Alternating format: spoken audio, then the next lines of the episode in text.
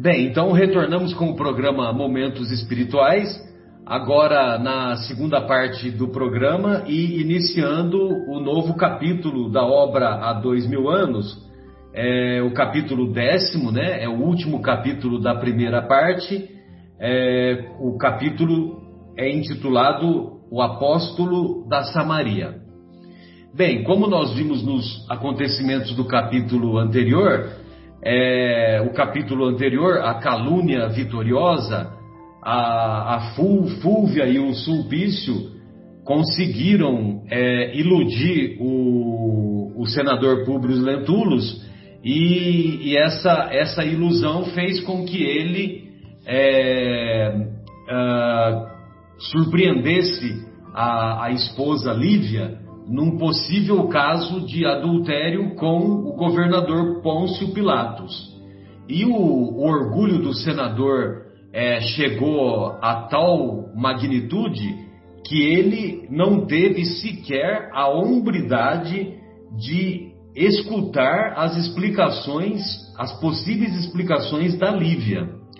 E, e esses acontecimentos é, se seguiram também com a desencarnação do Mestre na cruz e ah, o ponto culminante, vamos dizer assim, do capítulo anterior é que o senador Publius Lentulus, é, apesar de, de continuar vivendo no mesmo teto com a esposa Lívia, ele não mais estabeleceria relacionamento com, com ela tanto o relacionamento afetivo quanto o relacionamento íntimo. É, ele disse claramente para ela que ela, para ele, seria mais uma serva.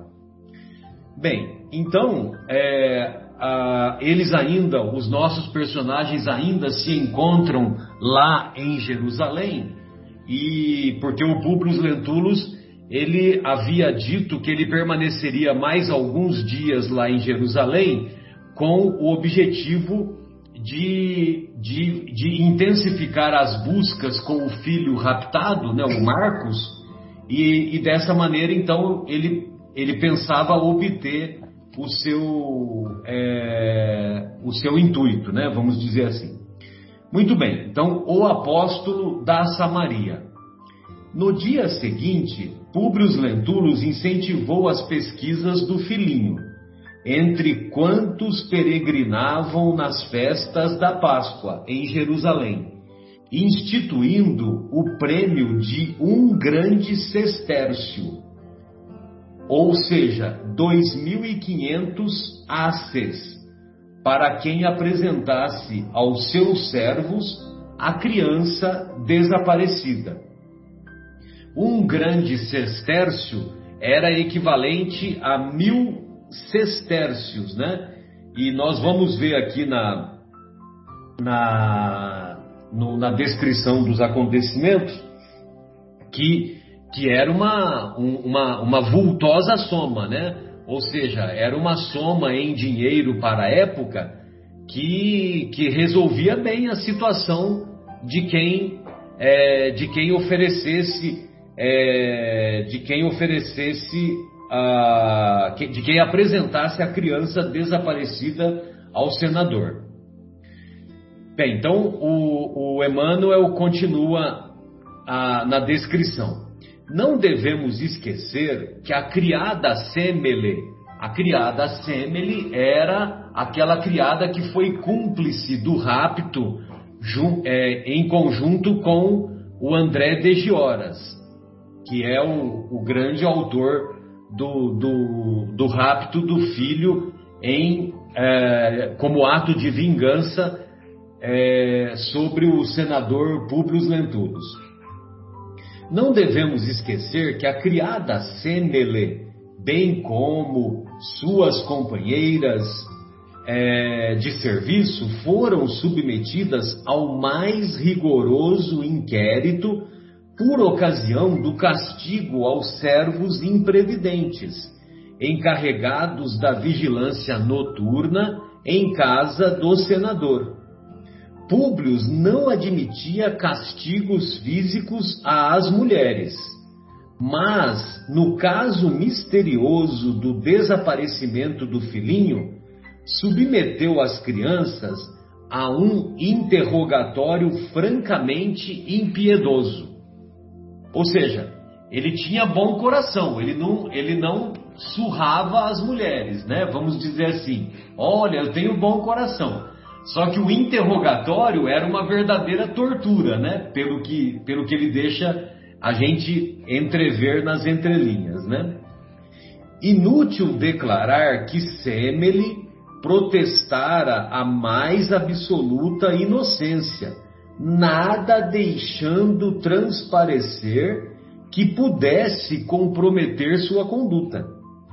Entretanto, as três servas que mais diretamente cuidavam do pequeno, entre as quais estava ela incluída, foram obrigadas a colaborar com os escravos na procura de Marcos, pelas praças e ruas de Jerusalém, embora tivessem suas horas, suas horas diárias consagradas ao descanso.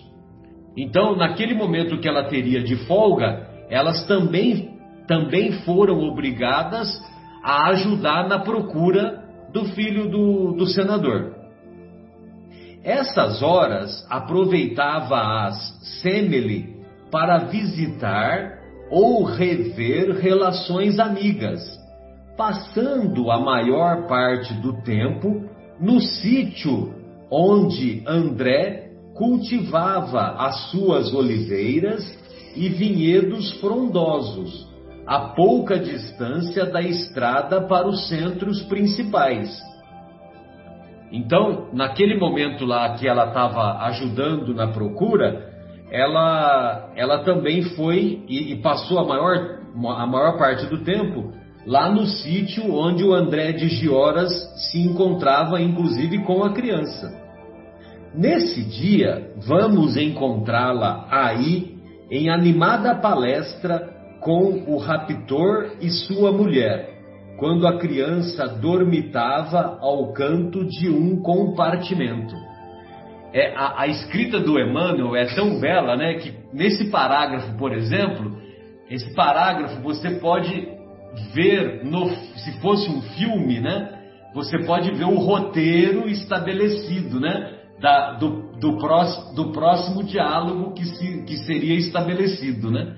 Então, a impressão que eu tenho é que o, o Emmanuel ele deixou até o trabalho facilitado para os roteiristas quando os roteiristas é, tiverem a, a, vamos dizer assim, né, tiverem a inspiração de elaborarem um filme sobre, a, sobre, esse, sobre essa obra.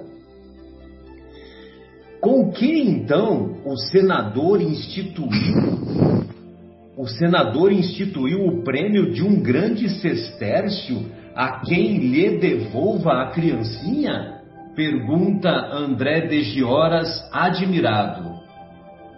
É verdade, exclamou Semele pensativa, e na realidade trata-se de grande soma em dinheiro romano, que facilmente ninguém ganhará neste mundo.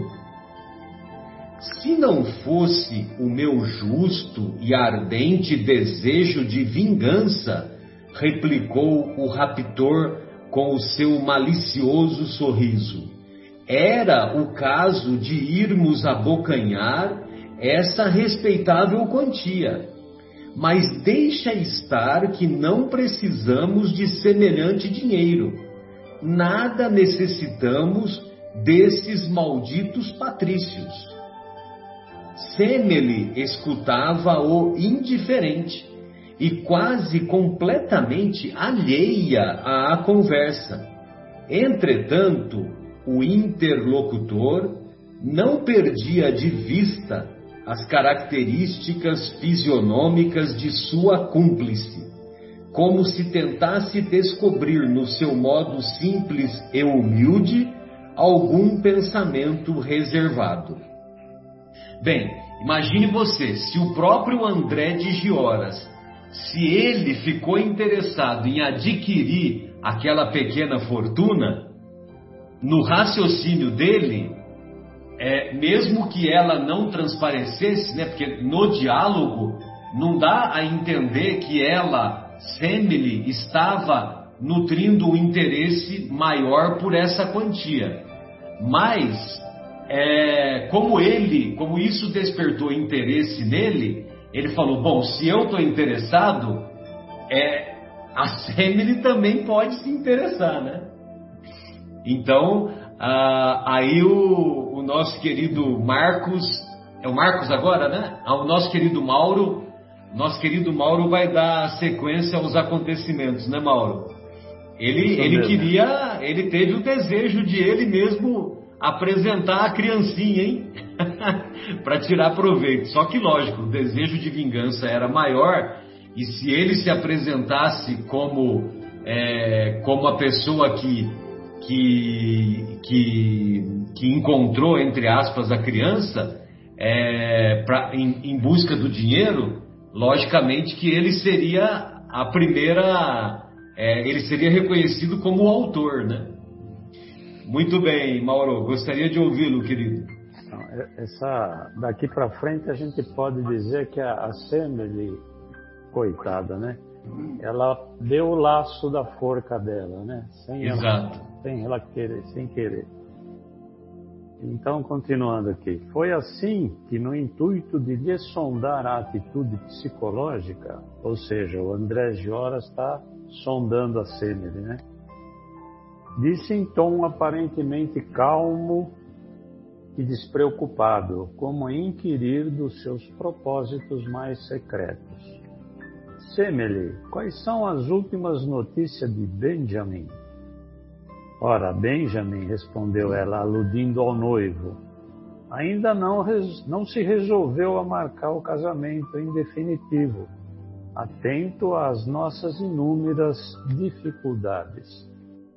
Olha só, ela está dando, está cevando a, como diria o pescador, né? Está tá cevando ali a pescaria para ele, né? Inocentemente. Né?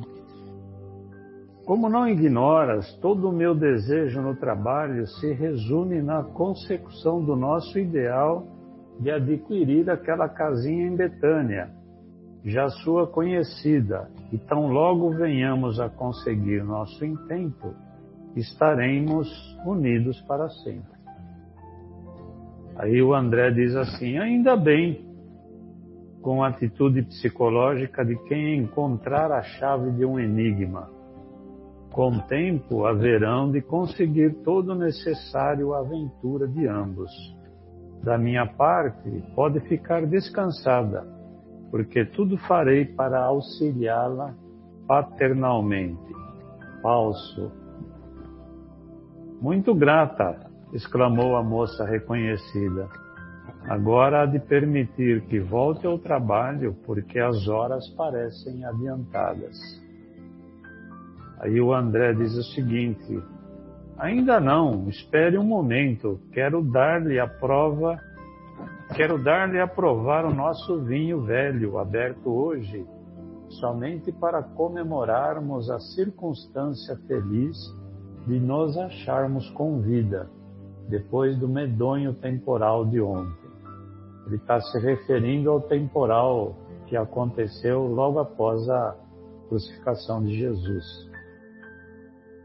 E correndo ao interior, penetrou na adega, onde tomou de uma bilha de vinho espumante e claro, deitando-o com fartura numa taça antiga.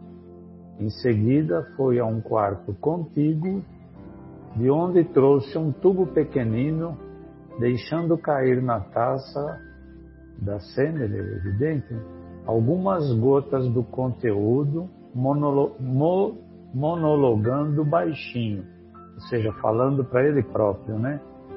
Ah, Semele, bem poderias viver se não surgisse esse prêmio maldito que te condena à morte.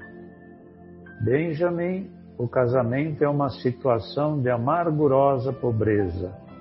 Uma soma de mil sestércios constitui tentação a quem, a, que não poderia resistir ao espírito mais bem intencionado e mais puro. Enquanto foram as aperturas e outros castigos, estava certo, mas agora é o dinheiro, e o dinheiro costuma condenar as criaturas humanas à morte. Ele está se referindo a, ele está imaginando que a tentação do, do dinheiro oferecido pelo Públio, né, podia levar a Semele a trair e ao entregar, né. E misturando o tóxico violento no vinho que espumava, continuou resmungando. Daqui a seis horas, minha pobre amiga estará penetrando o reino das sombras. Que fazer? Não me resta senão desejar-lhe boa viagem. E nunca mais alguém saberá neste mundo que em minha casa existe um escravo com sangue nobre dos aristocratas do Império Romano. Em dois minutos, a desventurada serva do senador ingeria satisfeita o conteúdo da taça, agradecendo a sinistra gentileza com palavras comovidas de afeto e reconhecimento. Da porta da sua vivenda empedrada, observou André os passos derradeiros da sua cúmplice nas derradeiras curvas do caminho. Ninguém mais pleitearia o grande sestércio oferecido pela desesperança de Lentulus, porque precisamente à noitinha, quase às 19 horas, Semele experimentou uma sensação de súbito mal-estar, recolhendo-se ao leito imediatamente. Agora a nossa Vera vai continuar essa parte triste aí do capítulo. Hum, triste mesmo, tadinha dela.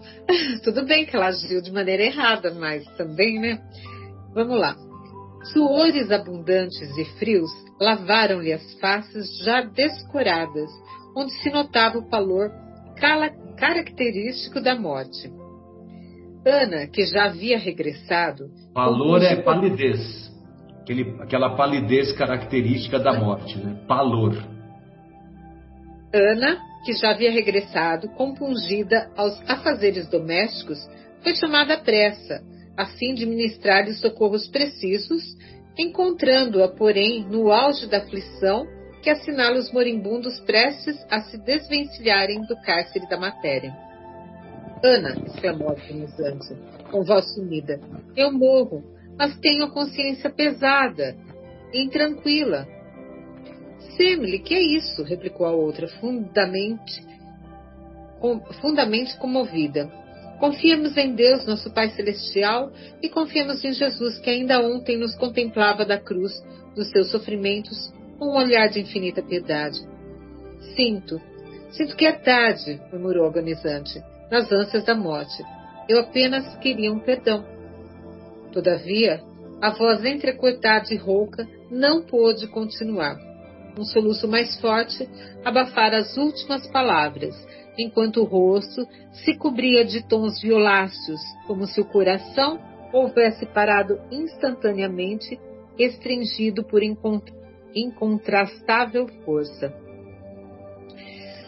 Ana compreendeu que era o fim e suplicou a Jesus recebesse em seu reino misericordioso a alma da companheira perdoando-lhe as faltas graves que, por certo, haviam dado motivo às palavras angustiosas dos últimos momentos.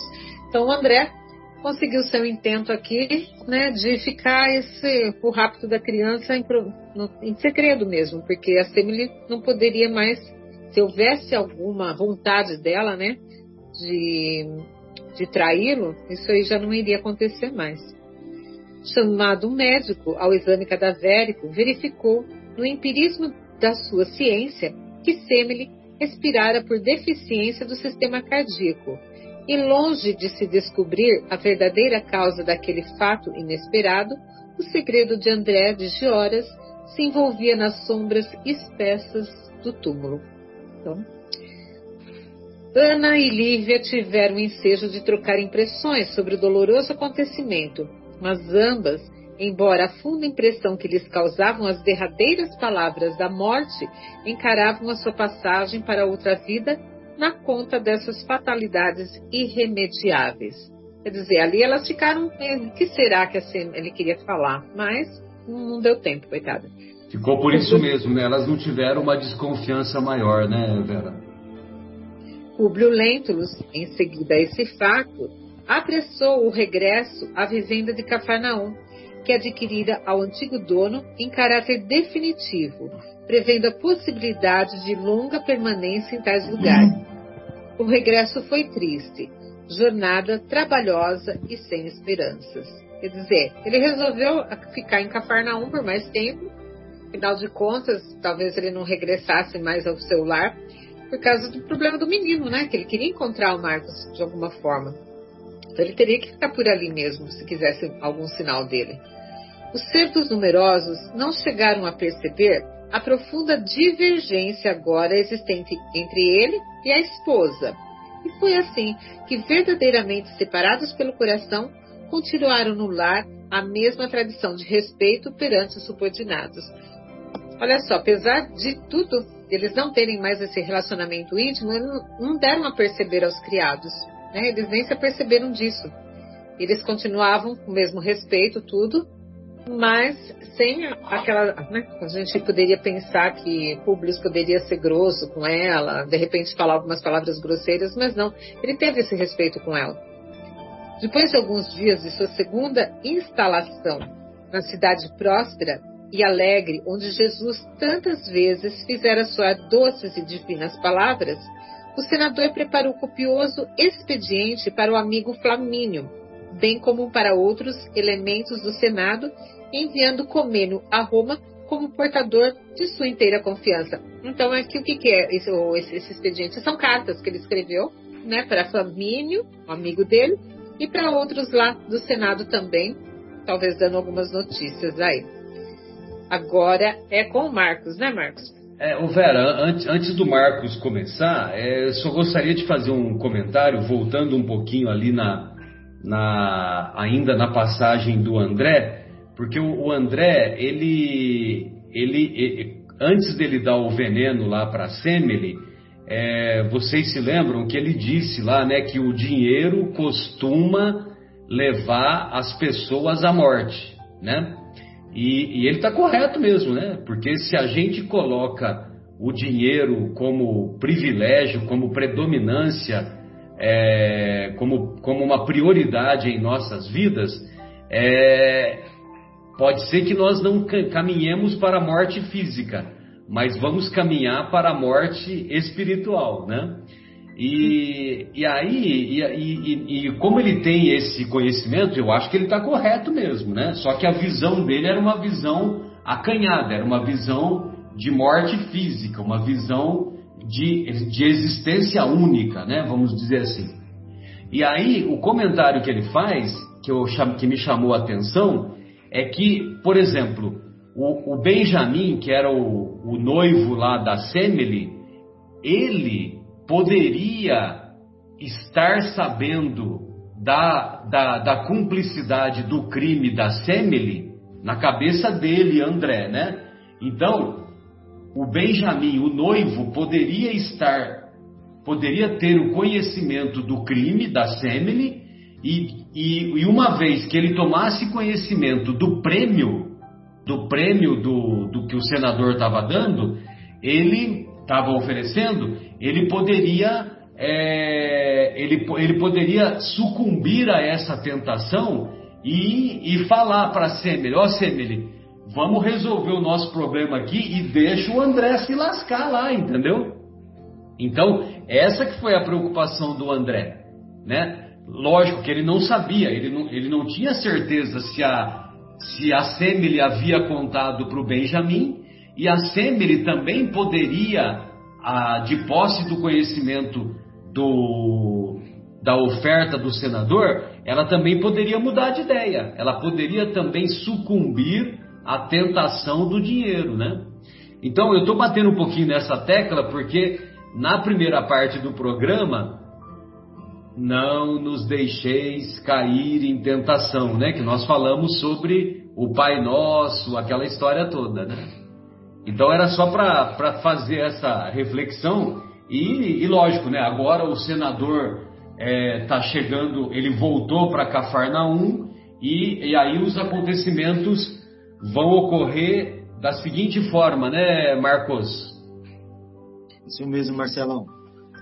É, obrigado, bem colocado também. Eu tinha prestado atenção nessa frase também do, do André de Gioras, que o dinheiro né, leva a pessoa à morte. E é verdade. E continuando então, né?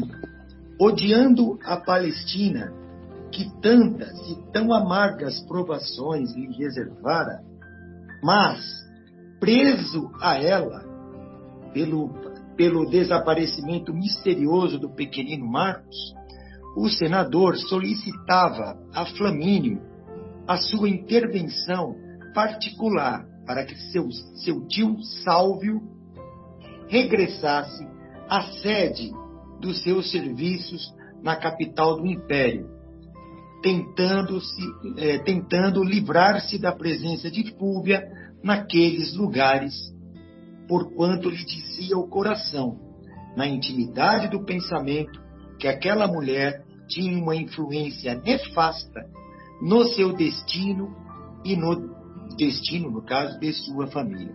É, ele queria que o, o Sálvio regressasse para Roma e levasse a Fúvia junto, deixou. Nossa, queria aquela, aquela, aquela pessoa longe dele, né? longe da família dele.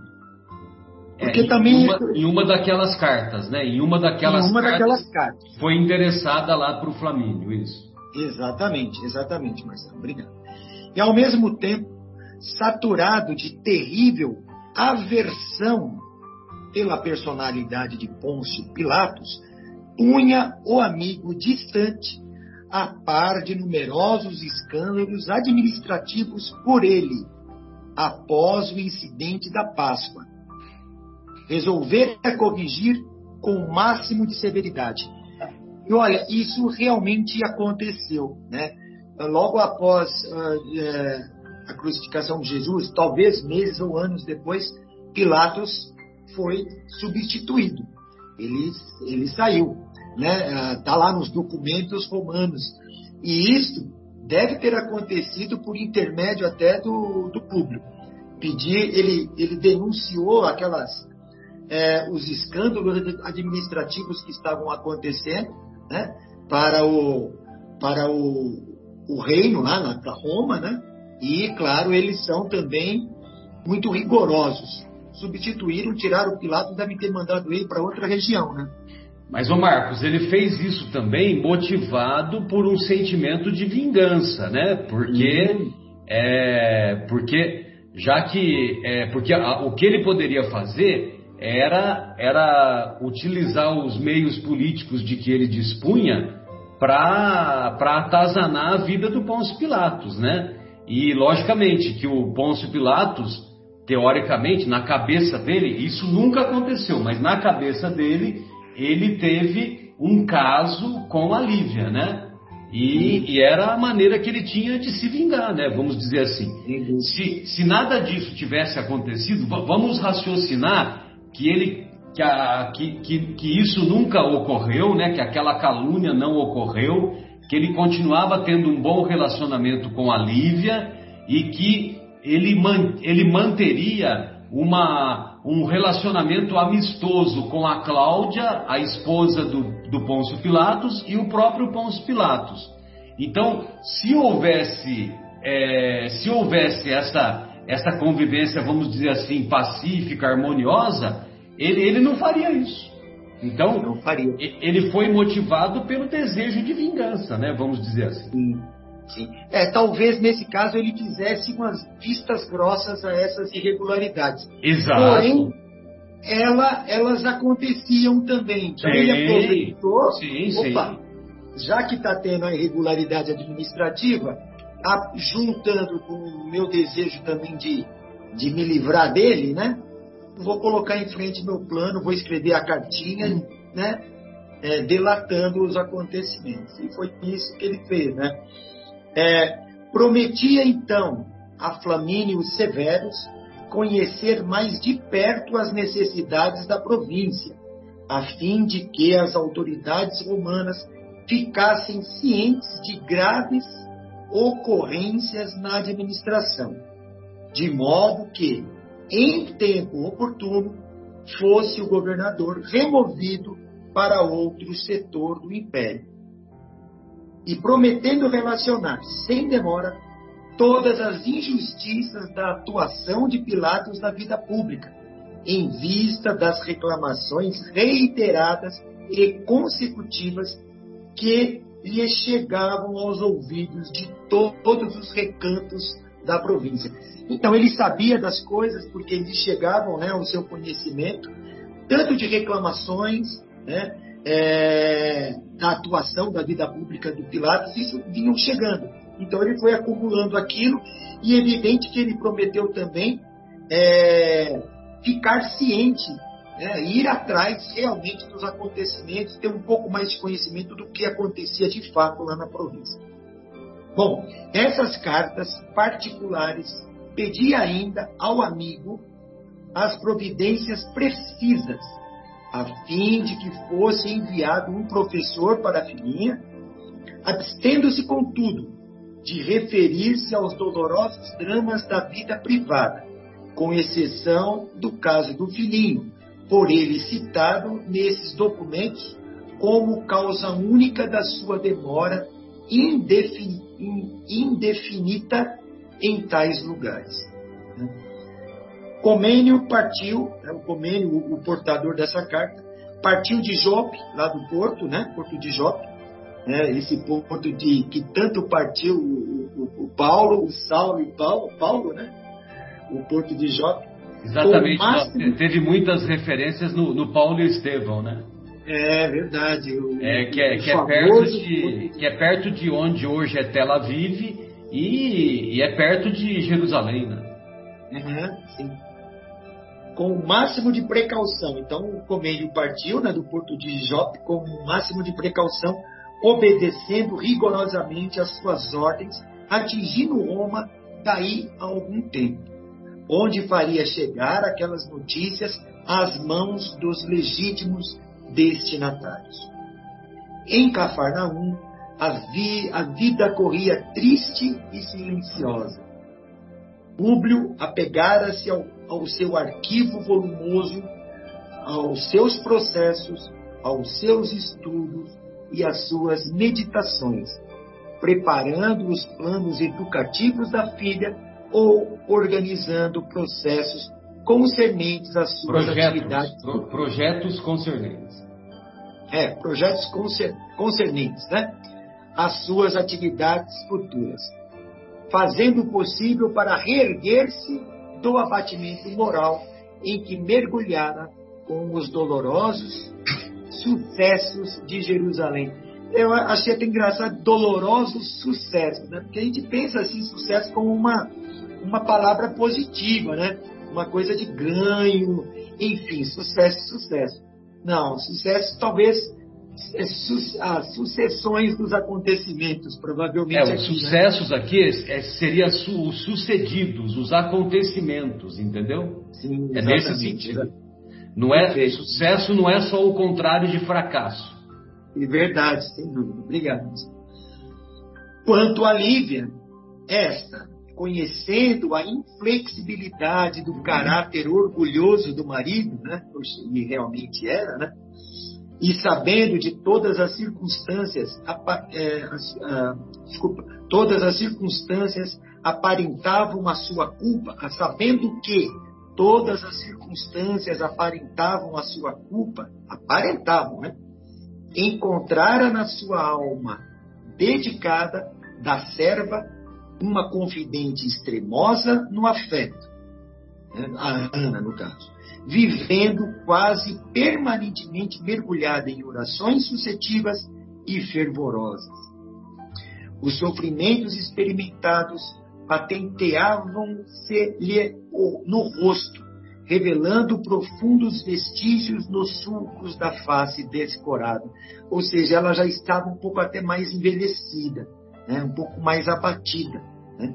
Os olhos, todavia, demonstrando a têmpera e o vigor da fé, clareavam-lhe as expressões fisionômicas de brilho singular, apesar do seu visível abatimento. Olha, é uma descrição assim, você para para pensar, para você ver a pessoa, né? Tão, tão, tão clara essa descrição do, do, do Emmanuel, Emmanuel Público. Emmanuel Público Lentulus.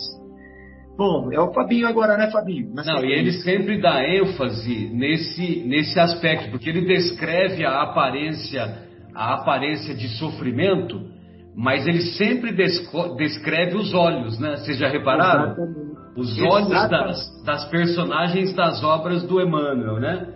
Então, apesar do sofrimento estampado, os olhos demonstravam que ela estava, vamos dizer assim, iluminada no seu mundo íntimo, ela estava com, uma, com um brilho extraordinário, é, embora a, a, aparência não denunciasse isso, né? Mas, lógico, né, a Lívia, como ela ficou desprovida de uma, de uma convivência harmoniosa com o próprio marido, então ela passou a se dedicar mais à convivência com a serva Ana. E, lógico, né, ela tinha acabado de conviver com o mestre, né, ainda que conviveu pouco, mas certamente ela ia se, se envolver de maneira mais intensa é, com os relatos das pessoas que conviveram com o mestre mais é, de maneira mais íntima, porque lá em Cafarnaum nós vamos ver nos próximos acontecimentos que lá em Cafarnaum muitos seguidores de Jesus vão dar prosseguimento aos, aos seus ensinos, né? Verdade. Quer falar alguma é. coisa, Mauro? Desculpe. Ah, pois não. É, é, eu, eu queria falar, Marcelo, bem lembrado com relação aos olhos, que a gente se lembra também de Paulo Estevão, ele narrava, ele fazia essas observações aos olhos. Eu me lembro dele ter falado de Abigail, se eu não me engano, aos olhos da fisionomia e aos olhos de Abigail. É, realmente, ele faz essa citação, muito interessante. Obrigado. É, os olhos são os espelhos da alma, né, gente? É, é. Isso mesmo refletem, refletem aquilo que, que sentimos realmente, né, Vera? Uhum. Muito bom. E aí, Fabinho, Fábio Birth, como é que se dão os acontecimentos? Então, antes de começar aqui na minha parte, vou ler um pedacinho, Mateus capítulo 6, versículo 22 a 23. Os olhos são a candeia do corpo. Se os seus olhos forem bons, todo o seu corpo será cheio de luz. Mas se os seus olhos forem maus, todo o seu corpo será cheio de trevas. Portanto, se a luz que está dentro de você, luz que está dentro de você, são trevas, que tremendas trevas são. Legal, né? Sensacional. Não à toa o, o Emmanuel faz as referências aos olhos repetidamente ao, ao significado do olhar, né? Vamos dizer assim. Então, nos olhos dela tinha hum. é, o vigor da fé, né? Que lhe clareavam as expressões fisionômicas de brilho singular. Olha só que bonito. Independentemente do abatimento em que ela estava. Então, vamos lá. Em Cafarnaum, os seguidores do Mestre de Nazaré organizaram imediatamente uma grande comunidade de crentes do Messias, tornando-se muitos em apóstolos abnegados de sua doutrina de renúncia. Peraí, olha o que o Emmanuel está falando aqui. Lá em Cafarnaum tinha uma multidão que seguia Jesus. E ele tinha também discípulos só que sabe no que, que esses discípulos e muitos da, da multidão se tornaram? Apóstolos. Apóstolos, que é um degrau acima de discípulo. Agora sim, eles é, vestiram a camisa do Evangelho né, e transformaram a vida deles completamente para trabalhar em favor do Evangelho pelo resto da, da vida física deles. Então, olha só, que tornando-se muitos em apóstolos abnegados de sua doutrina de renúncia, né? a doutrina de Jesus é uma doutrina de renúncia, de sacrifício e de redenção. Não é uma doutrina de sucesso, de bens materiais, de vitórias materiais e de poder. Tá bom? Vamos prestar atenção no que está escrito aqui: doutrina de renúncia, de sacrifício e de redenção. Alguns pregavam, como ele, como o próprio Jesus, na praça pública, enquanto outros curavam os enfermos em seus nomes, em seu nome. Veja bem, por isso apóstolo curava em nome de Jesus. Criaturas rústicas haviam sido tomadas estranhamente do mais alto sopro da inteligência. O que será que Emmanuel quer dizer isso aqui? Ele fala na, na expressão seguinte: e inspiração celeste. Olha só que interessante. Eles foram tomados por um sopro de inteligência e inspiração do céu. Porque ensinavam com a maior clareza as tradições de Jesus, organizando-se com a palavra destes apóstolos. Olha só, foi a partir desse movimento que aconteceu logo depois da desencarnação de Jesus que, com a palavra desses apóstolos, organizou-se os pródromos do evangelho escrito. Então, com essas pregações, eles começaram a escrever. Né? Foi o que foi é, resultar depois no evangelho escrito que nós temos hoje, começando com o evangelho de Mateus, ou Levi, que ficaria mais tarde no mundo como a mensagem do Salvador da terra a todas as raças. Jesus como Salvador com S maiúsculo está aqui, hein, gente? Salvador da terra a todas as raças, todas, povos e nações do planeta, qual luminoso roteiro das almas para o céu. Então, a mensagem de Jesus ficou como luminoso roteiro das almas para o céu. Está perdido? Luzes da Luz. Escute a música de Tim Vanessa, que se chama Luzes da Luz. Luzes perdidas, a serenai, eis o roteiro, segue Jesus. É assim que fala lá na música. Não fala com essa desafinação que eu cantei agora, mas é isso que fala na música. Luzes perdidas, que são as luzes da luz, né? a luz com L maiúsculo, se vocês estão perdidas, serenai, eis o roteiro, segue Jesus. É isso que está falando aqui agora, ó.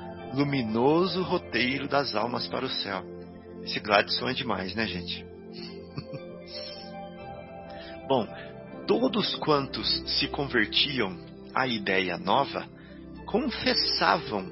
Olha só, uma espécie de batismo diferente eles implementaram aqui, né? a conversão agora não era mais na água, não era mais enfiar a cabeça no Jordão, era em praça pública. Você vai confessar os erros da sua vida em sinal da humildade que, a partir daquele momento, lhe era exigida. Portas adentro da comunidade cristã. Ok, você vai ser um cristão? Vai. Então vamos lá em praça pública agora. Você vai confessar o homem do passado, porque a partir de agora você vai se transformar um novo homem. Esse era o, parecia uma espécie de novo batismo.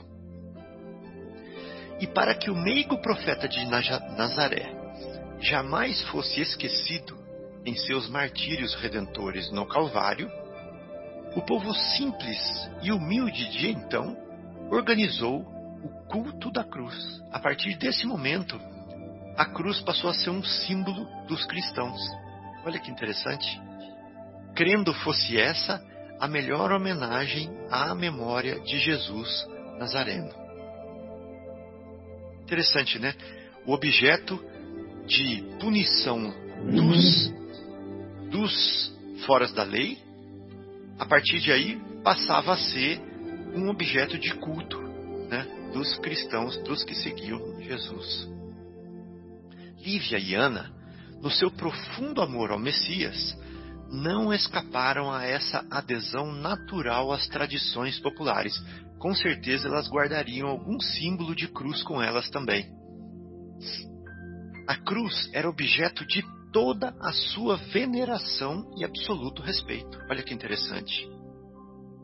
Não obstante representar, naquele tempo, um instrumento de punição para todos os criminosos acelerados.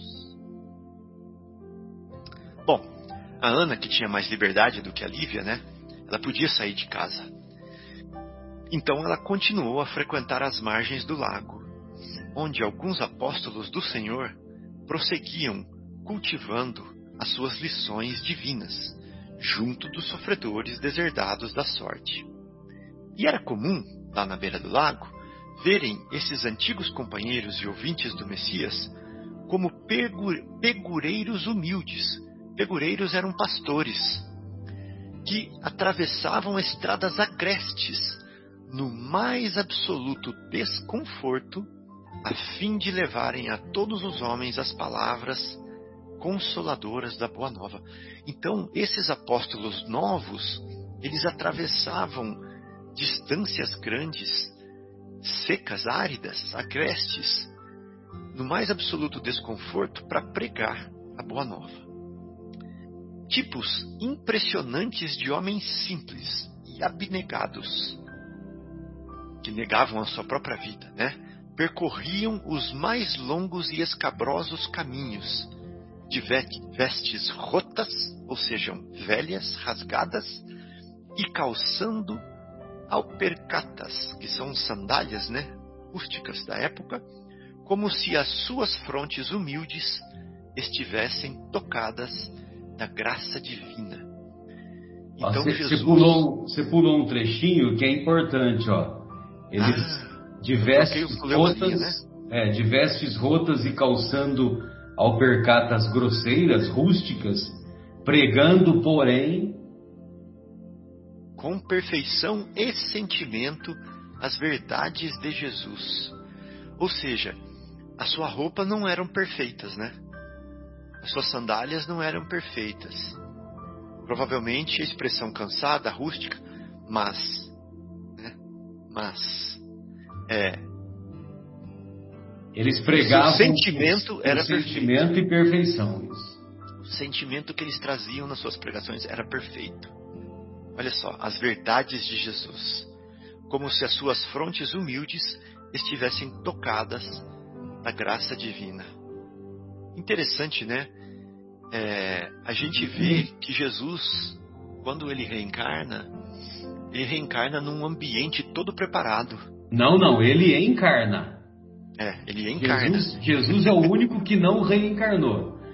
É o único que en, é o único que encarnou. Exatamente. Jesus Jesus que não estava vindo, né, de uma sequência de, de, de ação e reação e de karma como nós, que vem aqui por missão de lá do seu do seu plano é, divino, né, do seu plano superior, ele vem num sistema planejado e preparado para sua para sua chegada aqui.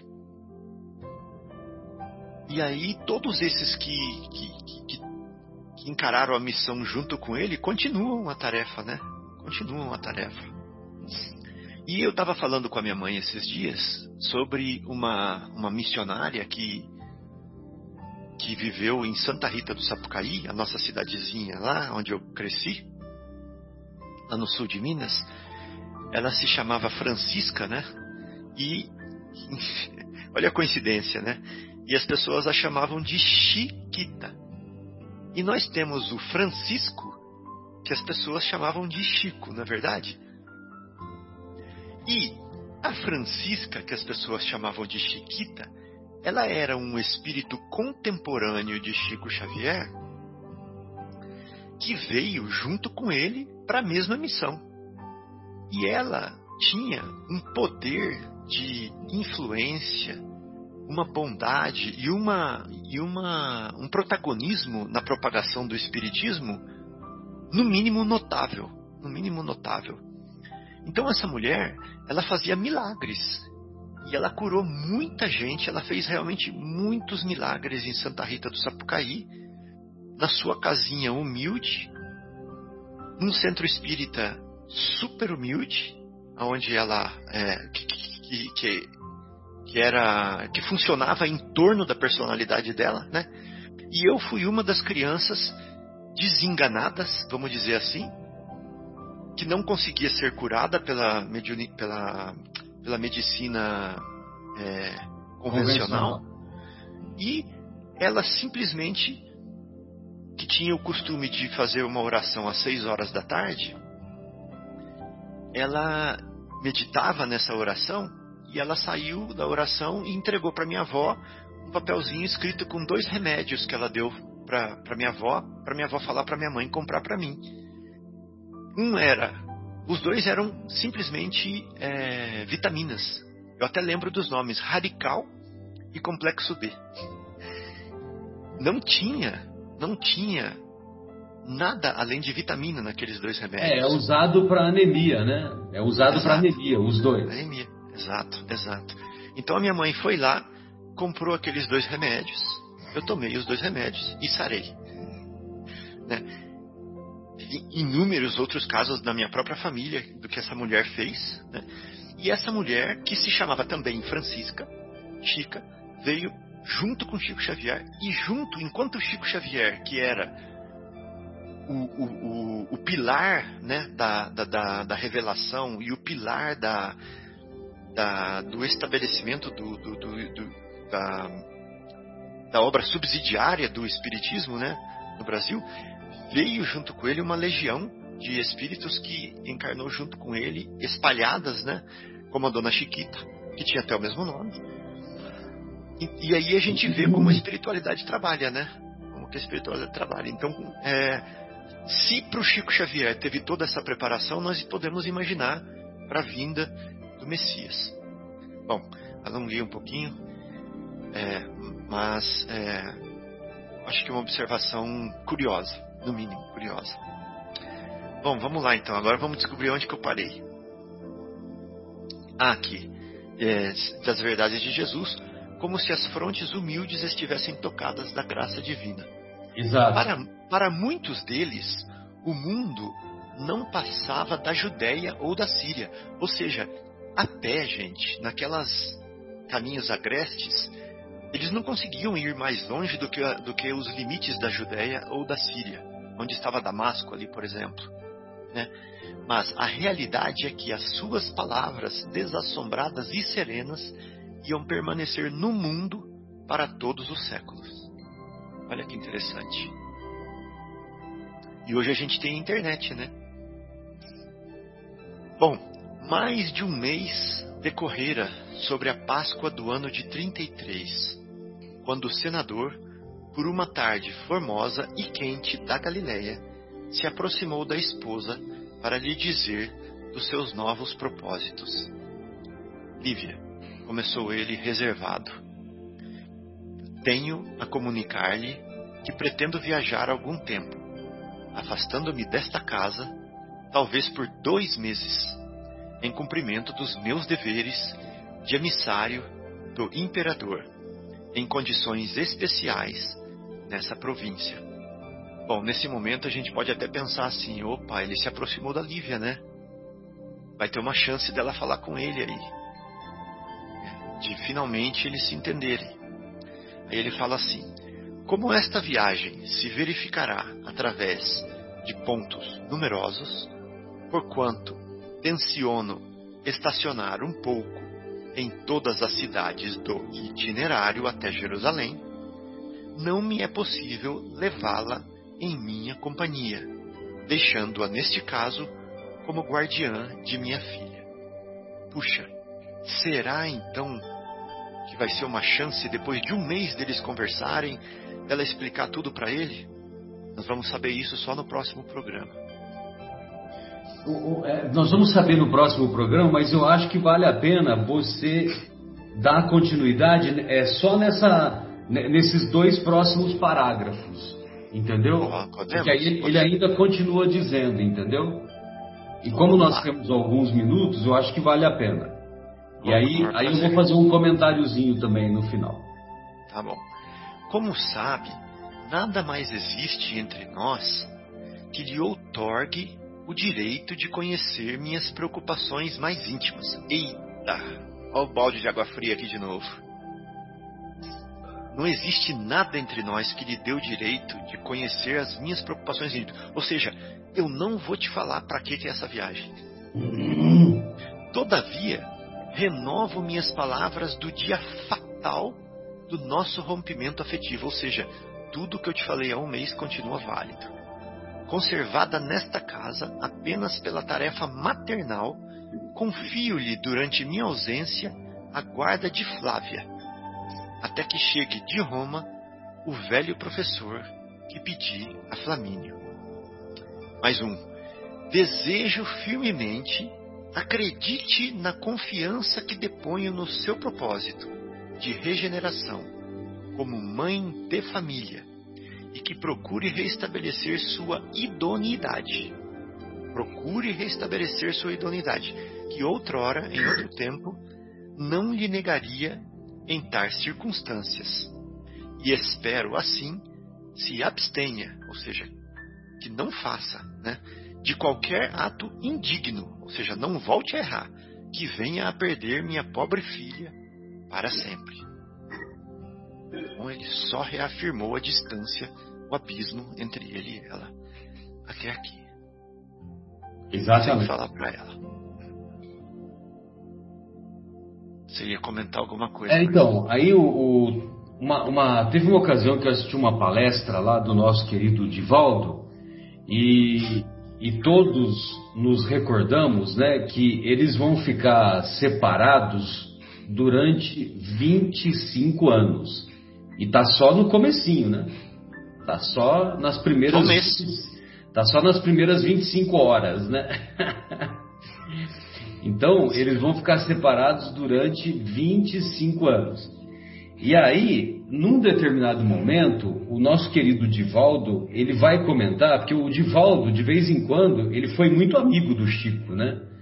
E num determinado momento ele comenta que é, que embora não esteja claro no livro, não esteja claro no livro, mas que o Emmanuel, nesse período de 25 anos, ele teve outros relacionamentos, entendeu?